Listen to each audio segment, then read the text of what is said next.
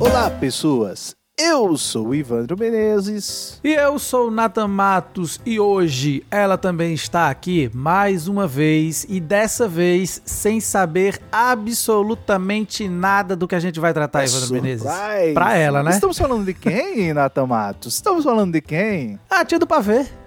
Ah, não, a gente tem que chamar devidamente a pessoa. Mas será que o pessoal Nesse já momento- decorou?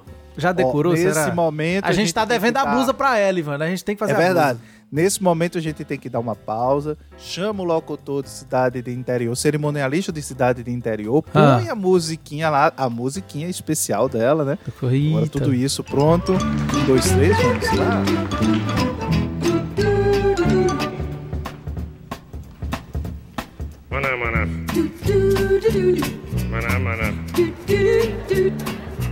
Podcast do Literatura BR gostaria de convidar para participar deste episódio a diretora do Departamento de Dias do Pavê, a escritora, poetisa Isa de Oliveira. Seja bem-vinda. Bom dia. Nossa senhora, que energia do caralho. Que... Isa, você tá viva, Vocês filha? me acordam, não avisam que vai ter a gravação e simplesmente me acordam no chupetão. Eu venho com o cabelo desarrumado, de pijama, toda escangalhada, que é bom. sem café da manhã. Assim que é bom. Você disse que... É porque você disse que você tava de férias, né? Então a gente quis sacanear. A Isa apareceu aqui de, de pijama e fazendo um cosplay do, do pica-pau lá. Do... Não, é. ô, eu tava bem na cama, quentinho, porque tá um frio do cão que não vai embora. É bem quentinho. Coitada. Mas você gosta, porque senão você tinha dito assim: ah, vamos se lascar, vamos gravar só Pois e é, deixa em pois paz é. aqui. Quando a gente falou, vamos gravar agora. E você se aprumou aí, ó, rapidão. Hein? nem esperou. Mas, ó, Isa, a gente vai falar de algo que as pessoas, eu acho que talvez Ah, gostem Porque ou ninguém, não, ah, né? Não se- sei, né? Como ninguém nasce com um Shakespeare no colo, nós vamos falar por que, que nós lemos livros contemporâneos. É, Por que lemos contemporâneos? Não só lemos contemporâneos, bom que se diga. né? A gente teve, inclusive, uma leitura coletiva aí de um baita clássico, que foi o Don Quixote, aqui no Literatura BR, mas também lemos contemporâneos. Pois é, a literatura contemporânea, a gente vai falar um pouquinho. Eu acho que o brasileiro a brasileira gosta de literatura contemporânea. A questão é qual tipo de literatura contemporânea a gente gosta de ler, né? Porque eu digo até a gente, porque eu sou editor, também vou fazer a minha meia-culpa, né? Tenho editado muita literatura contemporânea nos últimos dois anos, mais literatura estrangeira contemporânea do que a própria brasileira, né? Mas aí eu tenho uma defesa que vou deixar para depois. E eu acho assim, essa, essa pergunta que você fez, Natan, eu acho super pertinente, do qual tipo. Porque também existe um tipo de clássico, né? As pessoas às vezes querem colocar o clássico num patamar superior e muitas vezes se acha superior porque ler clássico. A gente falou disso no nosso, no nosso episódio sobre preconceito, né, literário, mas eu acho que também tem uma questão de que a própria formação do, do clássico, ela é cercada também de uma pinca de equívocos. Toda vez que alguém me, me fala, ah, eu gosto de ler clássicos, eu digo, de onde? Da África? Qual é o clássico de literatura africana que você leu? Qual é o clássico, por exemplo, da literatura japonesa? Qual é o clássico da literatura chinesa? Entendeu? Porque chamar de clássico aqueles livros que são da Europa, né, é muito fácil, ou de língua em anglo-saxã, né, que é o caso do inglês nos Estados Unidos, é muito tranquilo. Mas que tipo de clássico você lê? Então, eu acho que essa pergunta do qual tipo também é pertinente. Tanto a gente pode falar de qual tipo de literatura contemporânea, como também a gente pode falar de qual tipo de, de clássico, enfim, qual tipo de, de literatura. É, mas, mas aqui eu não, não quero nem saber de clássico hoje, não, Ivandro. Eu tô entendendo aí. Não, eu tô entendendo aí a vibe, mas não quero, não quero nem eu conversa com o clássico hoje. Não, mas é- a questão é essa. Eu tô dizendo que essa tua pergunta eu acho que é muito pertinente para se colocar sempre que a gente faz escolhas de leitura. né? Sim, sim.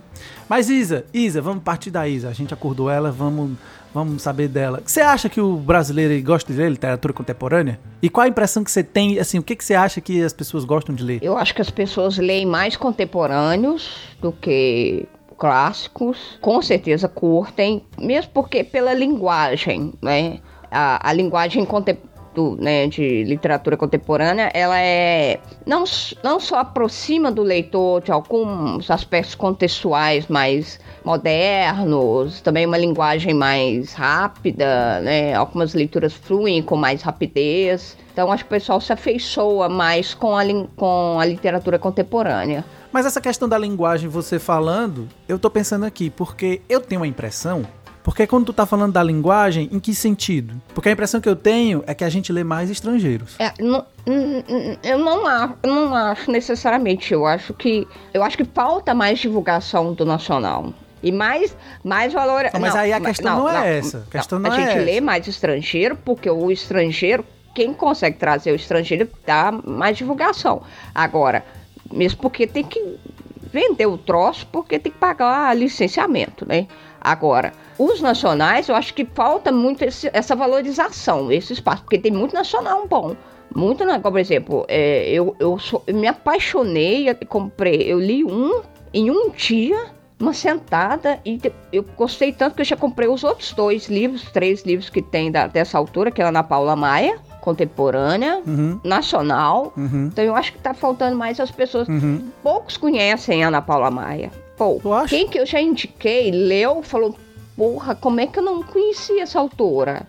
Fantástico. Eu até acho que hoje ela é mais conhecida por conta do Desalma, porque ela hoje escreve pra Globo, coisa e tal. Uhum. Mas a Ana Paula Maia trilhou aquele caminho de formiguinha mesmo, né? Ela já vem publicando aí há muitos anos. Parece que ela chegou agora no rolê. Mas eu acho que ela tá mais de uma década aí publicando, vem publicando ali a saga dos homens brutos dela, né? O Edgar Wilson, o Bronco Gil, enfim, que são personagens muito marcantes do, da, da obra dela. Ela constrói, inclusive, um universo que é muito rico, inclusive geograficamente, uhum. uh, que você vai vendo... E bem cinematográfico também, bem né? Bem cinematográfico. E tem uma coisa interessante que eu gosto na, no, no processo de escrita dela, é que você percebe o quanto ela foi se aprimorando também nesse, nesse processo, né?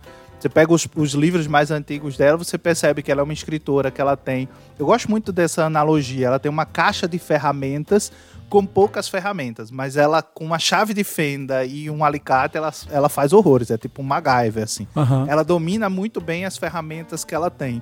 Então você vai ver que ela vai agregando isso e ao mesmo tempo também vai criando uma espécie de marca, né? Assim, então ela, ela cria uma, uma literatura em que ela usa, por vezes, elementos simples, não muito rebuscados, mas que ela constrói boas histórias, bons livros, assim, você você fica louco quando lê. Os livros dela são sempre muito curtos, mas imprimem um ritmo, imprimem uma vontade de ler assim. Eu, eu adoro Ana Paula Maia. Acho que é uma ótima lembrança que. que estou em dívida, estou em dívida com essa daí. Mas eu sei muito quem é, sim. Já me indicaram várias vezes.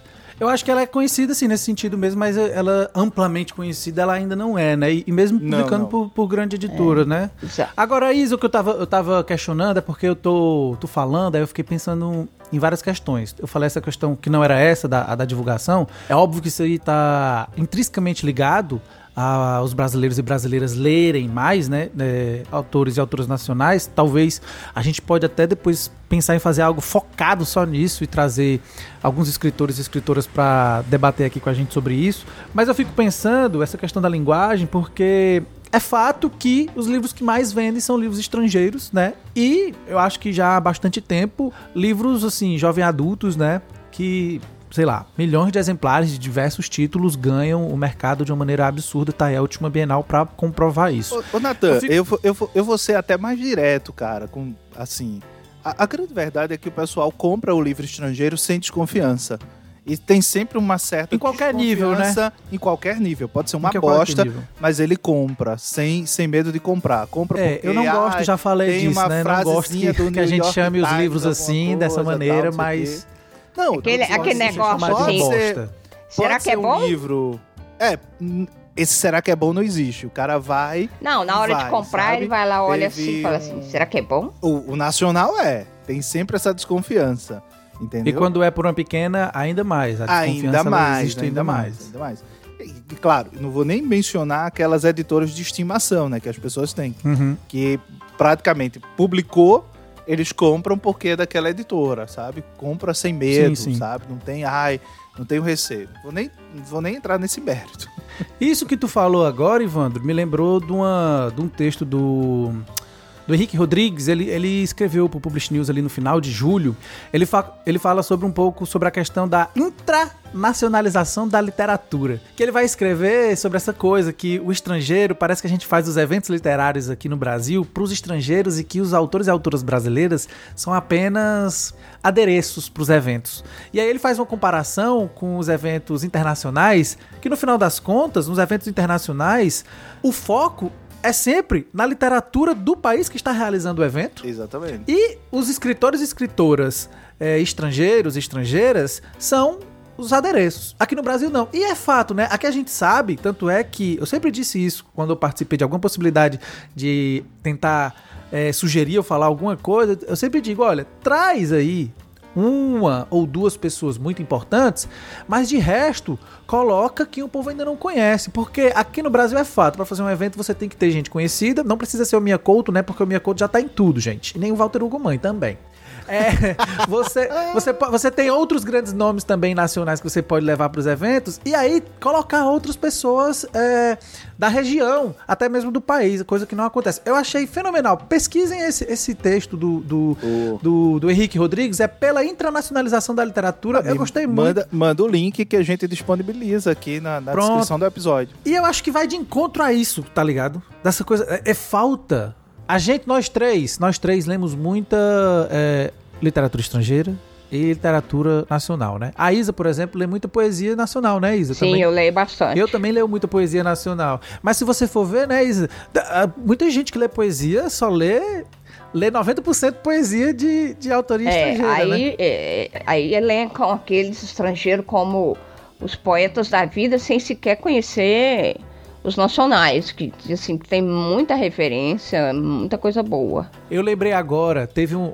Não foi um movimento. Não sei se esse ano ou ano Vocês passado. acham que isso é viralatismo? Olha, vamos deixa, só falar isso aqui, aí, aí dá certo com isso aí que tu tá dizendo, Ivandro. Ano passado, eu acho, não sei se vocês viram, teve um pequeníssimo movimento numa bolha que as pessoas estavam descobrindo o João Guimarães Rosa. Eu acho que até a gente já comentou isso em algum outro episódio. Grande Sertão Veredas virou um Mas não mote, era por assim, causa muita do gente. clube, de, alguns clubes de leitura, não? Não sei, é alguma coisa desse tipo, mas tipo, eu vi muita gente descobrindo. Eu, eu tenho descobrindo. visto, por Nossa. exemplo, os clubes de Leia Mulheres por todo o país têm alavancado, assim, é, a literatura feminina, né?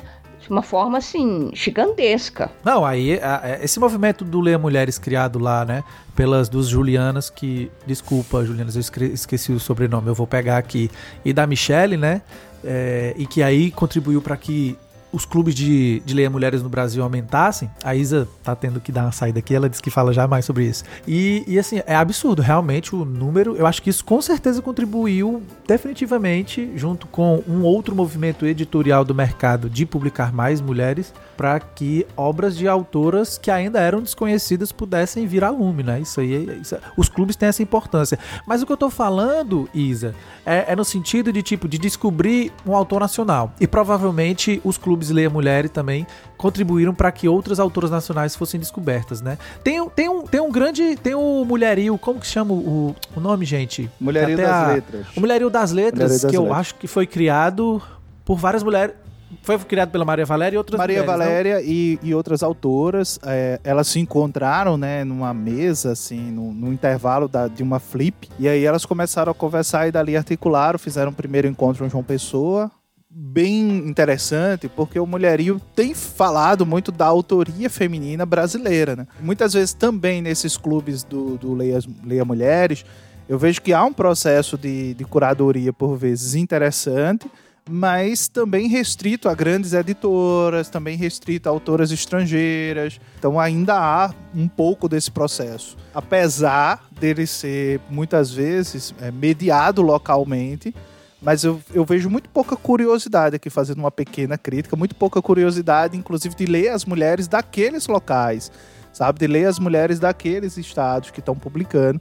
E praticamente todos os estados brasileiros a gente tem autoras, a gente tem escritoras, algumas inclusive que estão é, vinculadas a esses clubes de leia mulheres. Às vezes eu sinto falta um pouco dessa, dessa curadoria também se ampliar para as brasileiras contemporâneas. Uhum. Eu, acho, eu acho que tudo é um processo, Sim, né? claro, Eu acho claro. que tem um claro. processo. A Isa tá mostrando um livro aqui pra gente, que é o Por que Ler os Contemporâneos, Autores que Escrevem o Século XXI, organizado pela Lea Massina. Por mais, é, e por mais três outras pessoas. Você quer Eu falar acho que é do sobre ele, Dublinense, Isa? né, esse livro? É bem, é bem Eu- bacaninha eu- esse livro. Eu, eu peguei esse livro porque é meio na contramão do, daquele do Ítalo Calvino, né? Porque lê os clássicos, né? E aí eu queria ver quais são os contemporâneos citados e quais que eu já li, quais que eu não li, é, que vale a pena eu conhecer, descobrir, é mesmo uma forma de descoberta assim mesmo. E aí eu até marquei, já até marquei aqui, tem uns que eu já até li, e uns que eu quero ler, mas tem muito estrangeiro, muito estrangeiro. Impressionante. Uhum.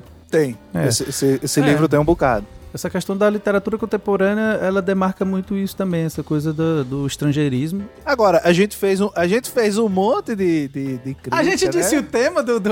Mas o tema que era por que lemos contemporâneo, a gente não deu um porquê que a Ai, gente lê, né? E- e Ai, deixa eu só, só falar um pouquinho. Esse livro, ele tem o, o nome do autor, quem que tá falando, né? Fazendo uma breve resenha sobre o autor, uma mini biografia, as obras indicadas, e aí ele faz uma análise por que ler esse, esse autor, de duas páginas para cada autor. Não, eu, eu, acho, eu acho um livro bacana, eu acho que ele faz uma curadoria interessante, inclusive mapeando autores, mesmo os estrangeiros, que influenciam de alguma forma também a feitura da literatura contemporânea é, brasileira, né? Quando a gente vai ver a influência dos, dos escritores brasileiros, muitas vezes também está vinculada a, a esses autores, né? Bolanho, é, enfim, um- uma porrada de, de, de autores gringos, né? O, acho que o Julian Barnes também entra nesse processo. Por que lemos os contemporâneos, né? Essa é uma pergunta. Como é que chama? A Gambiana também aí, ó. Que tem- A Gambia tem um texto. Cara, é, é- no meu caso, eu acho que tem mais a ver também pela questão do, do- da edição, né? Eu acho que a gente tem que ler. É impossível não falar dos clássicos, né? A gente tem que. Eu acho que a gente tem que ler De tudo. o que está sendo produzido no nosso, no nosso momento. Sim, sim, sim, de tudo. Mas, assim, eu acho que a gente tem que ler o que está sendo produzido no nosso momento, sim, porque, querendo ou não, é um recorte aí, né? Sim. Da realidade, de alguma maneira. Não necessariamente eu tô falando de realismo, mas é um recorte do que está sendo produzido e, e é bom saber. Eu, até enquanto leitor mesmo, eu sinto uma falta. Eu comentei, eu não, não sei se com vocês dois ou só com o Ivandro ou com outra pessoa, que eu mesmo tô com um déficit, digamos assim, nos últimos dois, três anos de ler mais literatura nacional. Talvez porque algumas coisas que me cheguem não me agradem tanto, e aí as literaturas nacionais que eu vou ler são algumas coisas mais clássicas da literatura brasileira, né? A gente acaba indo para aquela zona de conforto que eu mesmo critiquei no episódio lá de do Os preconceitos é o nome? literários. Dos preconceitos literários. Porque é isso, a zona de conforto, ela, ela faz isso, né? Você não tá, você não tá conseguindo engrenar em nada, você vai pra algo que você sabe que, que você vai ler. Então, assim, às vezes eu pego três, quatro, cinco livros de poesia, eu disse, velho, não, não tá rolando. Aí eu vou aqui e vou ler o Gulazinho, vou ler uma Hilst. Você vai para aquela para aquela aba de literatura contemporânea que são os consagrados, né? Os, os, qua- os neoclássicos. Por assim aí, dizer. por aí. E aí, Ivan, por que, que você tem que ler os contemporâneos? Cara, eu, eu acho que eu tenho duas respostas para isso. Primeiro, porque na minha formação de leitor, o momento em que eu encontrei os contemporâneos foi um momento também de descoberta para mim do gosto e do prazer pela literatura. Então, ele é, é, não que eu não tivesse quando eu lia clássicos, mas os contemporâneos me deram talvez uma certa identidade, uma capacidade de fluidez, né? Então eu sempre falo que as pessoas dos livros, que é um livro da Fernanda, um romance da Fernanda Young, e A Obscena Senhora D, da Hilda Hilst, foram dois romances assim que mudaram muito a, a minha perspectiva das coisas, né? E o Aquelas Criaturas Tão Estranhas, que é um livro de contos do Geraldo Maciel, que é um autor paraibano, foi pela primeira vez que eu vi que alguém ah, vivo, porque ele estava à época ele era vivo, e alguém do meu lugar, né, da Paraíba, poderia escrever aquela época um livro bom. E aí tem um segundo aspecto, que é o meu aspecto enquanto escritor. Então, enquanto escritor, e aí fica uma dica aqui para quem escreve ou quem quer escrever, é impossível ser escritor hoje, neste momento, sem que você leia os seus pares, sem que você leia os seus contemporâneos. Então eu acho que isso é dever de casa, sabe? Ler contemporâneos acaba sendo esse dever de casa. Por quê? Porque você não vai dialogar com os problemas que os clássicos enfrentaram, mas você vai dialogar com problemas que são novos e que são dessa época, que são desse tempo no qual você está imerso, sabe? Eu acho que o pior livro contemporâneo que eu leio é aquele que tenta emular os clássicos. Eu acho horrível, sabe? Que tenta emular uma linguagem do Machado de Assis, uma linguagem do Monteiro Lobato, enfim, nada contra a linguagem dos clássicos, não é essa a questão, mas por vezes é uma linguagem que você não usa mais hoje. Então o cara, sei lá, no lugar de usar por favor, coloca por obsequio. Quem fala por obsequio hoje em dia? E a Isa de Oliveira? Eu, eu, eu, eu tô aqui relembrando, eu comecei a ler muito contemporâneos quando eu estava na academia Contagiantes de Letras. Eu lia muito as poesias, as produções dos colegas, né, da, da, da cidade, para conhecer a produção da minha cidade a produção literária local. E, e aí hoje eu sei, mas conheço, né, os nomes da, da minha cidade. E, e, é tão bom a gente conhecer. A gente fala tanto de nacional, de estrangeiro e, e ali perto de você. Você conhece, você já procurou é, descobrir quem são os autores dali, do seu lugar. Com certeza tem autores bons. Você já procurou participar de algum lançamento, de algum, sabe? É, fortalecer também a literatura contemporânea local. Eu acho isso, assim, eu comecei aí, então daí eu não parei mais. Aí eu só, só comecei a ler, conhecer, aí fui para âmbito né, da, da literatura mineira. Aí eu fui, tipo assim, subindo a escadinha, né? E aí eu fui ampliando os horizontes e fui vendo, né, nessa perspectiva da literatura contemporânea. Você utilizou um verbo agora que eu acho que acho que pode, o verbo em si pode responder por nós três assim, fortalecer. Por que ler, por que ler os contemporâneos? Para fortalecer, de preferência, eu tô falando, usando o verbo aí que a, que a Isa usou, para fortalecer a literatura brasileira contemporânea, né, principalmente, né? Por mais que, enfim, haja déficit de um, de outra pessoa, no final das contas eu acho que a gente tem que fortalecer cada vez mais a literatura brasileira. Eu acho, posso estar totalmente equivocado, eu acho que nos últimos anos melhorou um pouco, mas bem pouco, não melhorou muito, mas melhorou. Eu acho que, novamente, eu sempre. Os clubes, como a Isa muito bem lembrou, foram e estão sendo importantes para isso. E acho que os influenciadores e as influenciadoras que dão vazão à leitura da literatura brasileira têm uma importância também na divulgação de, pra gente ler mais, mais contemporâneos, porque os influenciadores, eu tenho a impressão que ele, assim, 90% leem realmente o que está sendo produzido agora no momento. E a gente até já falou isso em outro episódio, que uma coisa, acho que eu e o Ivandro, uma coisa que incomoda às vezes, esse falar só sobre o agora também, né? Eu sou influenciador, eu sou influenciadora, eu preciso falar dos lançamentos, né, dos últimos livros, porque são eles que me levam a ter picos de audiência. É, é muito curioso porque a, gente vai conversando determinados temas e a gente vai abrindo é, possibilidades. E eu acho bom conversar aqui sempre, eu sempre digo isso, porque a gente repensa muita coisa, né? Eu sempre saio depois do episódio, não sei vocês, eu sempre saio depois do episódio, eu fico refletindo sobre várias coisas e espero muito que os nossos ouvintes e as nossas ouvintes também. Porque, como eu falei, eu mesmo lá atrás critiquei essa questão da zona de conforto, mas eu acabei de admitir a vocês que eu também vou para minha zona de conforto quando algo não me, quando eu tô tentando algumas leituras e algo não me não me agrada. Então assim, é bom porque a gente também tem essa autocrítica, né? A gente busca. busca e eu acho que é isso. E eu acho que o que às vezes a gente faz aqui falta faltando também no âmbito da política, no âmbito das relações de várias coisas, né? Porque tá faltando, eu acho que a gente tem perdido um pouco do senso crítico assim para muita coisa, porque a gente busca sempre, aqui mesmo a gente conversa, né, em off, a gente sempre busca o, o equilíbrio das coisas, né?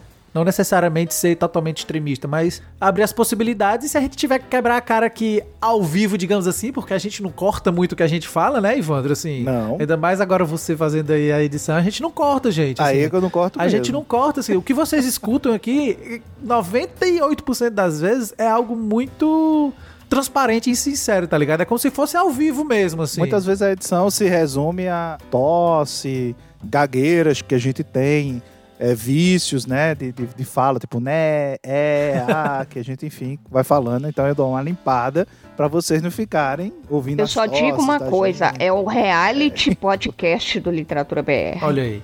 Olha, eu, o- quando a Natan tava falando, eu, eu queria só acrescentar uma coisa, que assim, eu não, eu não vejo problema na zona de conforto e nem vejo problema em você ir pra lá em alguns momentos quando você lê. Eu acho que o grande problema é o tem que e o só.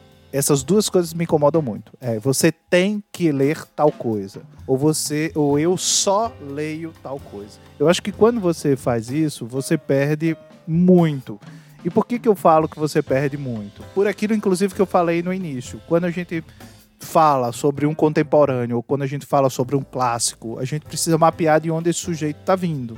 Porque ele tem um determinado background, existe uma sociedade com a qual ele convive, existem ideias, valores que circulam dentro daquelas sociedades e que nem sempre são os nossos. Então, muitas vezes, se você lê um argentino, se você lê um equatoriano, se você lê um japonês, se você lê um chinês, se você lê um europeu, se você lê um americano, um canadense e assim vai, você vai mesclando e tendo outras experiências, outras possibilidades e descobrindo, inclusive, aquilo que é comum e universal ao humano, a partir dessas particularidades que estão postas ali. A Abby Urrat, que é uma escritora argentina maravilhosa, inclusive, que eu amo de paixão, ela escreve num livro dela sobre escrita que o escritor ele deve escrever as particularidades. É exatamente aquilo que é distinto, aquilo que é diferente, que interessa a escrita. Aquilo que é comum, que é ordinário no sentido de que, olha, isso todos têm, sabe?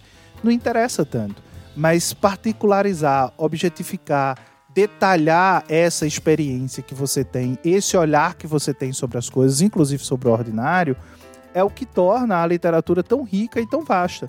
E isso está impresso num clássico e isso está impresso também num contemporâneo. Você vai descobrir, inclusive, os valores, você vai descobrir, inclusive, as crenças e as universalidades do que nos faz e do que compõe a experiência humana, exatamente a partir dessas particularidades, desses diversos backgrounds. Então eu não vejo problema, em vez ou outra, a gente se voltar para a zona de conforto. Eu acho que o problema é a gente ficar na zona de conforto sabe? É ficar no só leio isso, só leio aquilo, só aquilo outro.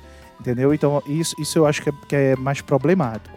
Não sei o que, que Isa pensa, Eu penso, é, é, mas certamente ela quer dizer alguma coisa. eu, eu penso assim, eu tô aqui com, com, já que eu falei no reality podcast, o nosso reality show de podcast aqui sobre literatura, eu já recebi algumas cobranças de pessoas me desafiarem, né? Eh, Seguidores meus me desafiarem uma vez que eu pus aquelas caixinhas Ah, é, para eu ler um clássico, para eu postar uma resenha de um clássico. Aí, assim, me, me, me impôs para ler uma coisa que eu não estou no momento para ler. Aí eu fiquei igual o Gil do Vigor. Eu tô indignada! Eu tô indignada! Eu tô indignada, Brasil! Né, não. vai, mas você tem que ser até assim mesmo, faz parte, né? Quem segue a gente às vezes tá, quer, quer sacanear nós mesmo. Aí eu comecei a ler e tal, eu parei e falei, gente, não é pra agora. Uma hora eu leio, mas não é. Não rola. É igual agora, eu, eu, eu, eu tô me preparando pra ler 100 anos de solidão, entendeu? Um clássico. Aham. Eu, eu acho que toda, toda leitura, toda leitura tem seu tempo, sabe? Tem um tempo do leitor, tem um tempo de você achar É. aquele livro. Também acho. Às vezes você não tá no espírito, às vezes você é, não tem, por exemplo, é, um alicerce para ler aquilo, enfim. E muitas vezes o encontro e o reencontro com um livro faz esse livro parecer diferente. Sim, sim. Tenho certeza que se a gente for ler livros que a gente achou maravilhosos quando a gente tinha 15, 16 anos, for ler hoje, Ai, tem umas coisas, mas. não tão maravilhosas. Tem coisas que eu não quero reler exatamente para não perder a, a questão da experiência, né, do deslumbramento É. ah, que aquilo me proporcionou. E tem outras coisas que você reencontra e que não eram tão boas quando você tinha 15, 20 anos e que parecem boas depois, né? É, todos nós aqui somos é, passamos pela experiência da paternidade né, e maternidade. E, então é diferente quando a gente lê hoje um, um livro que trata dessas questões com a experiência que a gente acaba tendo do que quando a gente não tinha, por exemplo, filhos, né? Então é óbvio a experiência que você acumula, os caminhos que você trilha, a, a bagagem que você vai acumulando ao longo desse processo vai fazendo com que você, enfim, se desenvolva e, e ache, né? E tenha experiências melhores. Agora, tem uma coisa que, que me deixa indignado, que deixa o Natan indignado, igual o Gil Vigor, igual a Isa fez agora, tô indignada, tô indignada, que sabe o que é? É você não colaborar com o nosso catarse recorrente para que a gente possa se manter no ar.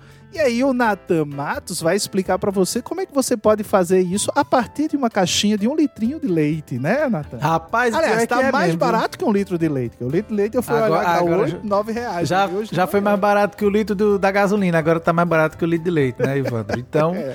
apoia a gente lá no catarse.me barra literatura BR. A gente ainda precisa atingir ali os 100% da primeira meta.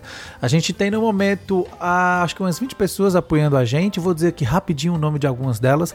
A Viviane Coelho, a Janine Soares, a Gislaine Pelati, o Aline Helena, a Rosana Viguebal, o Alan Pimentel, o Matheus Matos, a Maria Paula, o Isaías Gonçalves, o Wendel Rodrigues, a Michelle Henriques, o Rinaldo de Fernandes, a Juliana Pavão, a Maria Silva de Oliveira, a Daniele Vivian, Mili Barros e Isabel Lauretti. Eu ia dizer só de alguns e disse de todos.